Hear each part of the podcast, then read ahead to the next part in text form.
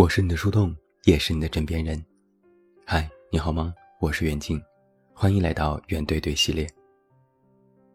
今天这个事情的起因是这样子的：前几天我在豆瓣上看到一个好友发了一条广播，他在问：二十五岁的男生没有存款正常吗？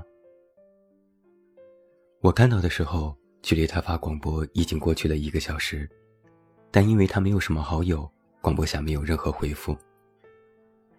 但这件事让我想起，在去年的时候，抖音之类的短视频上曾经流行过一类视频，一些街头采访，询问路人在二十多岁的年纪有多少存款比较合适，结果那些回答让我大跌眼镜。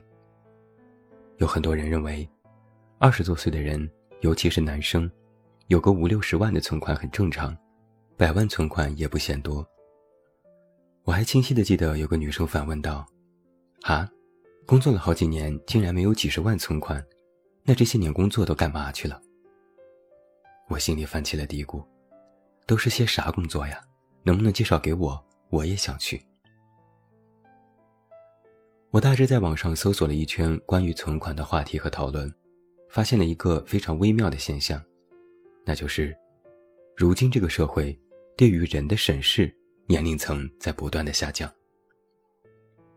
以前我们老说三十而立，讲的是人过了三十岁才算是真正的成为了一个大人，无论是在心理上还是身体上都开始趋于成熟。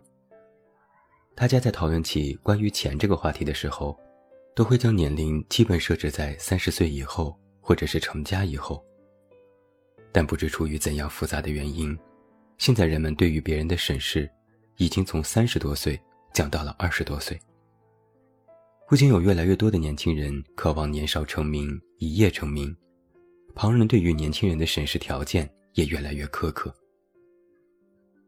你肯定也发现了，在网络上所谓的有钱人，他们的年纪也越来越小。比如我经常就能够在抖音或者是小红书上看到。有很多年轻人，二十多岁的年纪，个个都是美女帅哥，开着豪车，戴着名表，每天出入各种高档场所，拍精致的照片，说一些不疼不痒的话，做一些分享，或者接一些广告。如果没有一点敏锐的分辨能力，你根本分不清这些人到底是网红，还是名媛，还是有钱人，也不知道究竟这种精致和有钱是包装出来的。还是真的是家财万贯，亦或是靠自己的打拼白手起家。就像曾经我写过的，网上溜达一圈发现个个都是有钱人，只有自己最穷。但这也会造成一个认知隐患，是会让很多人误以为年轻人的生活就应该是那样的。前段时间，我认识的一个小弟弟准备和对象结婚了，但好像过了很久都没有下文。后来偶然和他聊起，他说现在没有任何进展，还差点分手。问及原因，他叹口气说：“没有钱，结不起婚。”我不知道该怎么安慰他，更不知道该怎么给他出谋划策。面对现实的窘迫，其实根本没有可以一眼蔽之的道理来说服。我曾经看到网上有人阴阳怪气地说：“哈，都工作好几年了。”真的连一点存款都没有吗？这个问题该怎么回答？只能是打个哈哈。哎呦，我这个人花钱很大手的，攒不下钱了。但我不知道别人是什么感受。作为一个三十多岁的过来人，在我二十五岁左右的时候，我也曾经有过非常长时间的焦虑。怎么来和你形容呢？就是你看到同龄人的时候。会在心里偷偷的丈量一下，暗自比较自己和对方究竟差多少。在对方不经意间露出自己刚买的手机、新买的名牌包，或者有意无意提到自己刚买了房，或者是升职加薪，我的心里都会莫名的咯噔一下。现在回头再看，我发现，在二十五岁左右的年纪，对于很多进入社会的年轻人而言。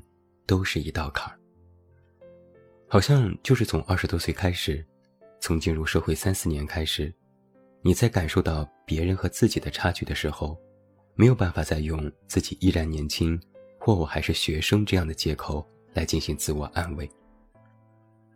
你没有办法摆脱这种比较，也没有办法抵消掉这种焦虑，只能眼巴巴地看着自己和别人的距离一步步拉大，然后再度陷入焦虑。那二十多岁究竟有多少存款算是正常的呢？我曾经暗自问过小胡这个问题，他给我简单粗暴地算过一笔账。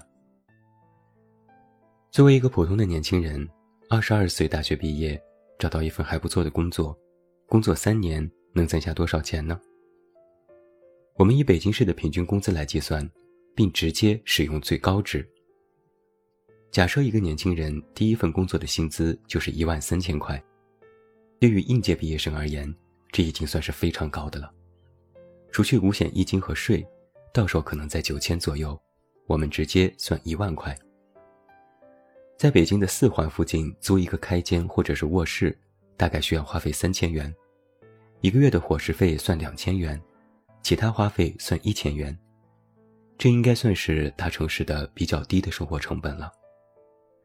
那除去这些必要的开支，不算意外支出，不得病，不应酬，不花大钱。每个月可以攒下四千元，一年可以攒下四万八千块。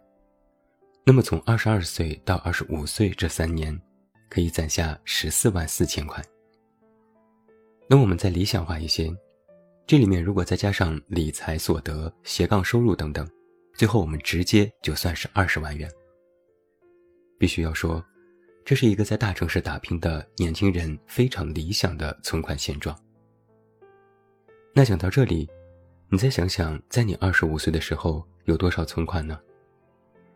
我二十五岁的时候存款为零，小胡二十五岁的时候存款为两千五百块。今年小胡二十六岁了，存款变成了一万五千块，反而少了一万。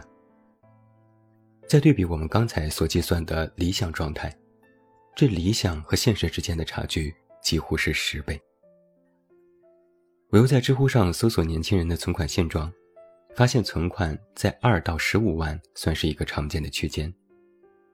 而且，还有很大一部分年轻人工作了几年也依然没有存款。他们说，也没有网贷，也不高消，也有在攒钱，但就是攒不下钱。尤其是对于生活在一线城市的年轻人而言，想要攒钱真的是难上加难。就更别提买房买车了，不靠家人帮忙，这辈子都甭想在大城市安身立命。然后我们再去对比网络上那些看起来有钱的年轻人，每天花天酒地还能赚钱，你说大家能不焦虑吗？我曾经有认真想过，我们的这种焦虑究竟从何而来？想来想去，答案可能只有一个。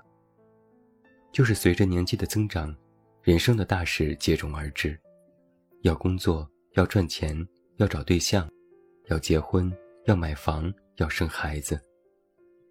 而这些人生大事，个个都需要钱。不仅是自己在苦恼，整个社会对于年轻人的审视和期待也在逐年的上升，而许多人却无法达到，也不知该如何达到，因为实在是解决不了，所以焦虑。因为焦虑，所以不想面对。于是，年轻人口口声声说自己还是个宝宝，依然不愿意承认自己已不再年轻，依然不愿意结婚，甚至不愿意背负更多的社会责任。他们是不想吗？不，他们是暂时不能。就像有些人想当然的以为，工作个几年，有点存款不为过吧？想要结婚，有个房子不为过吧？老大不小的了，找个对象生个孩子不为过吧？是，听起来这些话要求都不过分。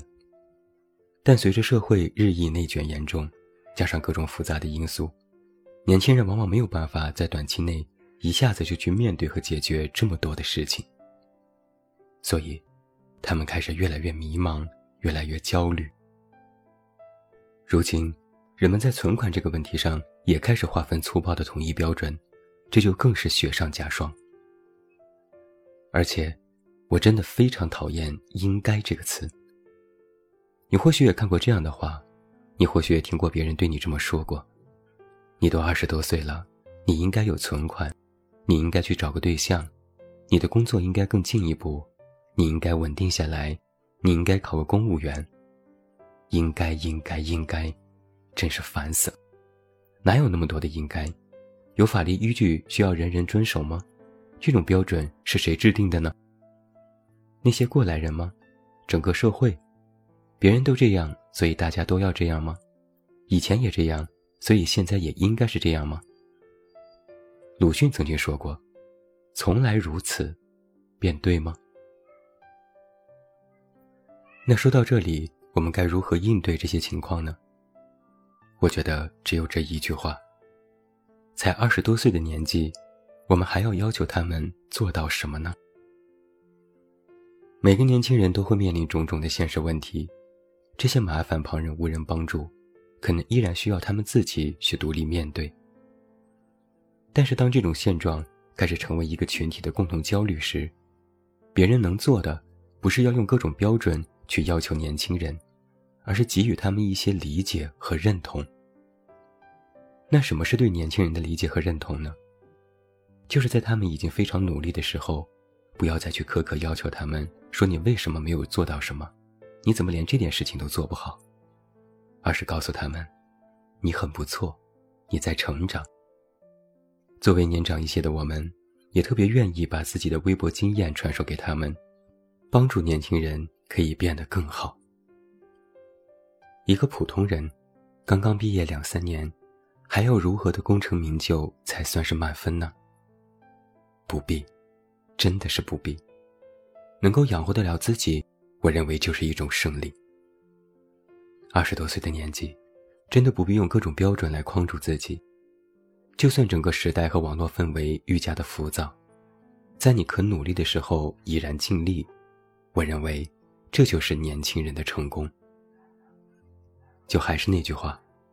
不是因为你二十多岁了，你就非要做到些什么，而是，你才二十多岁，你能够做到现在这样，你尽力而为了，就真的很棒了。我是你的树洞，也是你的枕边人，我要为所有的年轻人加油喝彩。关注公众微信远近找到我，我是远近，晚安。